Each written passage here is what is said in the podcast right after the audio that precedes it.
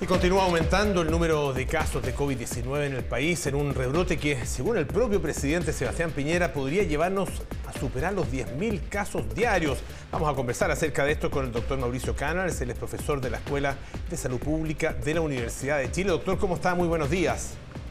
Hola, muy buenos días, Polo. Gusto saludarlo. Igualmente, eh, sabemos que es muy difícil hacer pronósticos eh, acerca de lo que va a pasar con eh, el COVID-19.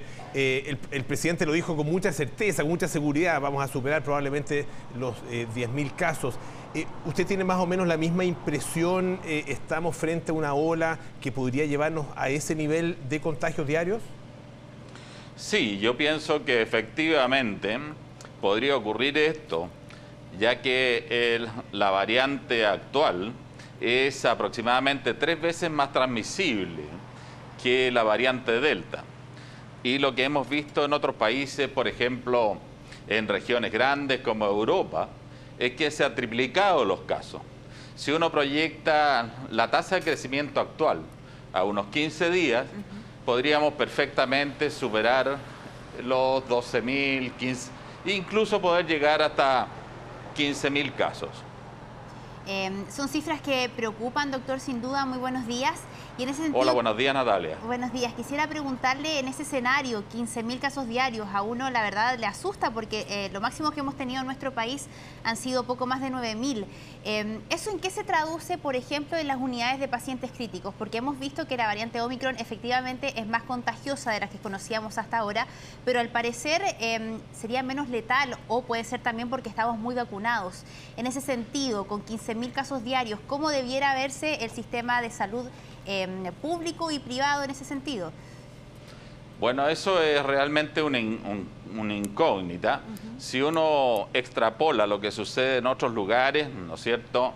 La variante actual efectivamente tiene aproximadamente eh, la mitad o un tercio de la letalidad, lo cual podría entonces ser un, un efecto compensado entre el aumento de casos y la baja de la letalidad. Si esto ocurre así, podríamos llegar a una situación bastante similar a la que tuvimos el año pasado, ¿no es cierto?, en que tuvimos hasta un, más de un 90% de ocupación UCI. Podrían ser efectos compensados entre el aumento en el número de casos y la disminución de la letalidad. En cuanto a la capacidad inmune de Chile, tenemos que hay que pensar que tenemos aproximadamente una cobertura de más de un 80%, ¿no es cierto? Y una y un 60% de gente que ya tiene puestas sus tres dosis. Eso nos deja en un buen pie respecto al resto del mundo.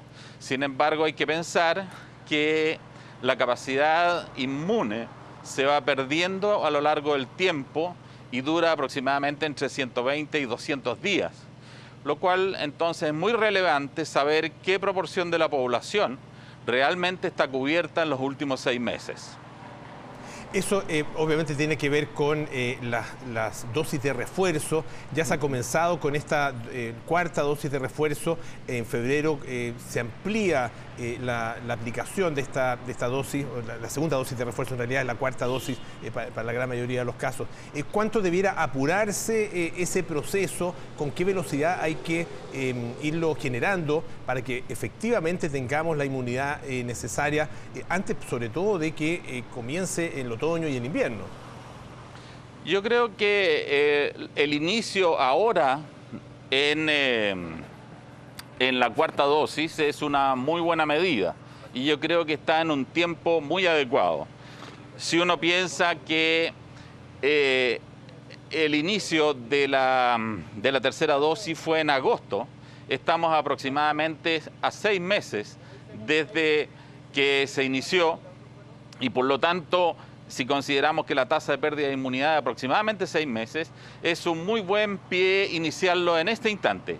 Yo creo que la medida es muy adecuada, es muy adecuada y debe ser efectivamente acelerar el proceso en esta época, con el mismo entusiasmo que se hizo la tercera dosis, con la misma eh, cultura con que ha respondido Chile para estarse vacunando. Doctor, ¿y qué hay de otras medidas? Porque estamos viendo, mientras conversamos con usted, imágenes, por ejemplo, de las calles, están llenas las calles, sabemos también que es una época donde mucha gente va de vacaciones, de hecho va mucha gente al extranjero, tenemos las fronteras abiertas. ¿Habría que ser un poco más estricto con eso y volver a medidas como las que tuvimos hace meses atrás, incluso contemplando, por ejemplo, una cuarentena? Mire, tal vez... Eh, más que pensar en, nuevas medidas, hay que pensar en lo que se ha hecho hasta ahora. Chile está muy bien preparado si uno piensa un porcentaje de cobertura alto, un porcentaje alto, un 60% con su tercera dosis, dosis completa. Entonces la pregunta es, ¿qué es lo que hizo Chile antes para estar preparado a lo que se nos viene ahora? ¿Ya? Es difícil que con una medida particular, por ejemplo, nuevas cuarentenas, uno pudiera detener la nueva variante, la variante Omicron. La permeabilidad de nuestras fronteras ya fue violada, entre comillas, y por lo tanto ya tenemos circulación comunitaria. Entonces no tiene ningún sentido en pensar en hacer una cuarentena o aislarnos del resto del mundo. Lo mismo dentro de Chile. ¿Para qué disminuir los viajes si ya tenemos circulación comunitaria en todas las regiones? Lo que hay que insistir es en las medidas personales, en vacunarse, en efectivamente mantener la distancia, recuperar la percepción de riesgo, seguir pensando que esto no ha terminado y no va a terminar. Es decir, seguir insistiendo en la preocupación personal. El uso de mascarilla, tremendamente importante. Una buena mascarilla nos permite estar en un espacio cerrado durante bastante tiempo con una probabilidad bajísima de contagio. De recuperar la percepción de riesgo, ser culto ante la epidemia, estar preocupado de lo que está sucediendo y no, digamos, violar todas las normas como a veces ocurre, ¿no es cierto?, en, las zonas de esparcimiento, en las vacaciones, etcétera. Esas son las eh, medidas que uno pudiera sugerir, más que instalar nuevas medidas de restricción. Doctor Mauricio Canas, muchísimas gracias por estar esta mañana aquí en Tele 13 AM. Que tenga muy buenos días. Un gusto saludarle, pues muchas gracias por el contacto. Igualmente, hasta luego.